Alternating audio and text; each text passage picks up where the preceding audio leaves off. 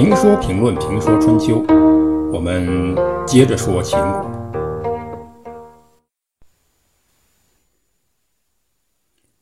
这选择呢，是一个麻烦的事因此，秦穆公让公子直去考察两位晋国的准继承人。公子直先到敌国去调位公子重耳。这调位呢，它是官面的话。公子直此行的主要目的是考察重耳。见到重耳以后，公子直说：“秦国国君派我来慰问您的逃亡之忧、丧亲之痛。”在客套了一番以后，公子直就开始了实质性的对话。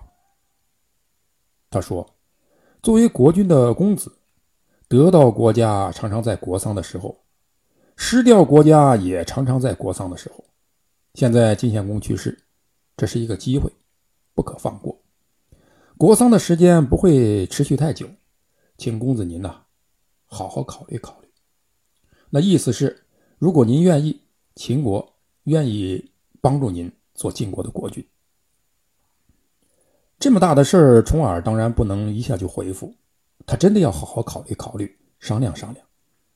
重耳把这个话呢告诉了呼衍，这呼衍认为不妥。为什么？呼延给重耳做了分析。第一，您逃亡在外几年了，在国内没有可靠的自己人，没有基础。即使做上国君，也是很危险的。第二，要做国君，必须有诚信和仁德两样品质。现在，您父亲刚死，灵柩还在堂上，这个时候去竞争君位，哪个人会认为您是仁德的？别的公子都有继承君位的权利，您如果凭侥幸之心争先，哪个人？会认为您是诚信的，不仁不信，即使您做了国君，也不能长久。重耳听信了胡衍的，于是出来见公子直，感谢他来调位逃亡的自己，感谢秦国国君帮助自己回国的好意。但他说：“我重耳是流亡在外之人，父亲死了，连哭丧都没能做到。”又怎么敢去继承他的位置呢？说完，给公子直跪拜而不叩头，然后站起来哭泣，做悲痛状。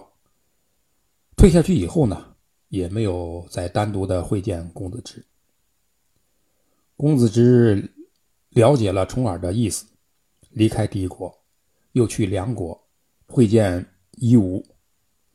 到了梁国，公子直。像调位公子重耳一样，调位了公子夷吾，把对重耳的话又对夷吾说了。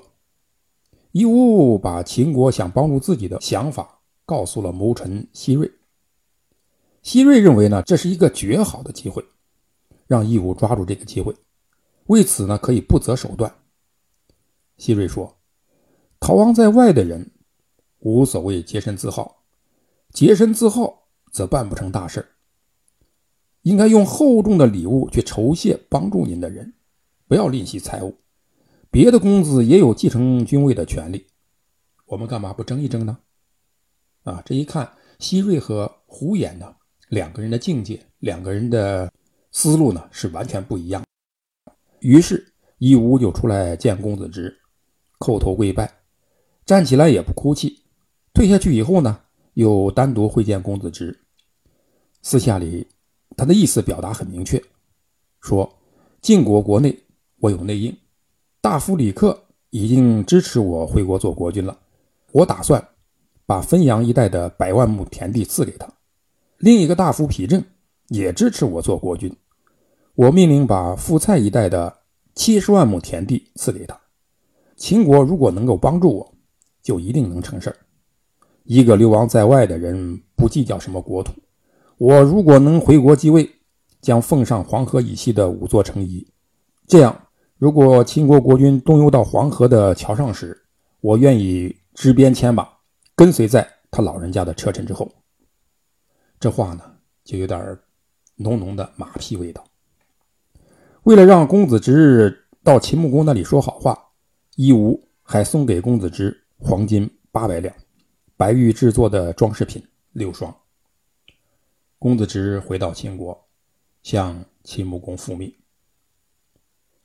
秦穆公听了公子直的汇报，说：“我支持公子重耳，不比不知道，这一比较就能看出重耳仁德。他只跪拜不叩头，是表示不贪图君位；站起来哭泣，是爱他的父亲；退下去以后不私自拜访，是不基于私利。”公子直马上反对说：“国君的话错了，选国君不是选劳模。”也不是树道德标兵，而是有其他标准的。这个标准就是谁做晋国的国君对秦国有利。如果以这个为标准，那么最好是义务。一个强大的晋国对秦国有利，还是一个疲弱的晋国对秦国有利？如果要成全晋国，那么立一个仁德的公子，未尝不可。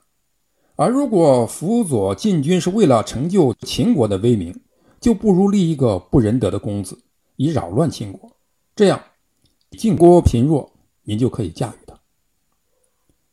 这样的分析很深刻。秦穆公辅立晋国国君，当然不是学雷锋做好事。那当然有通过辅立晋国国君，达到威信天下、操控晋国的目的。秦穆公接受了公子直的建议。帮助公子义吴获得了晋国国君的位置。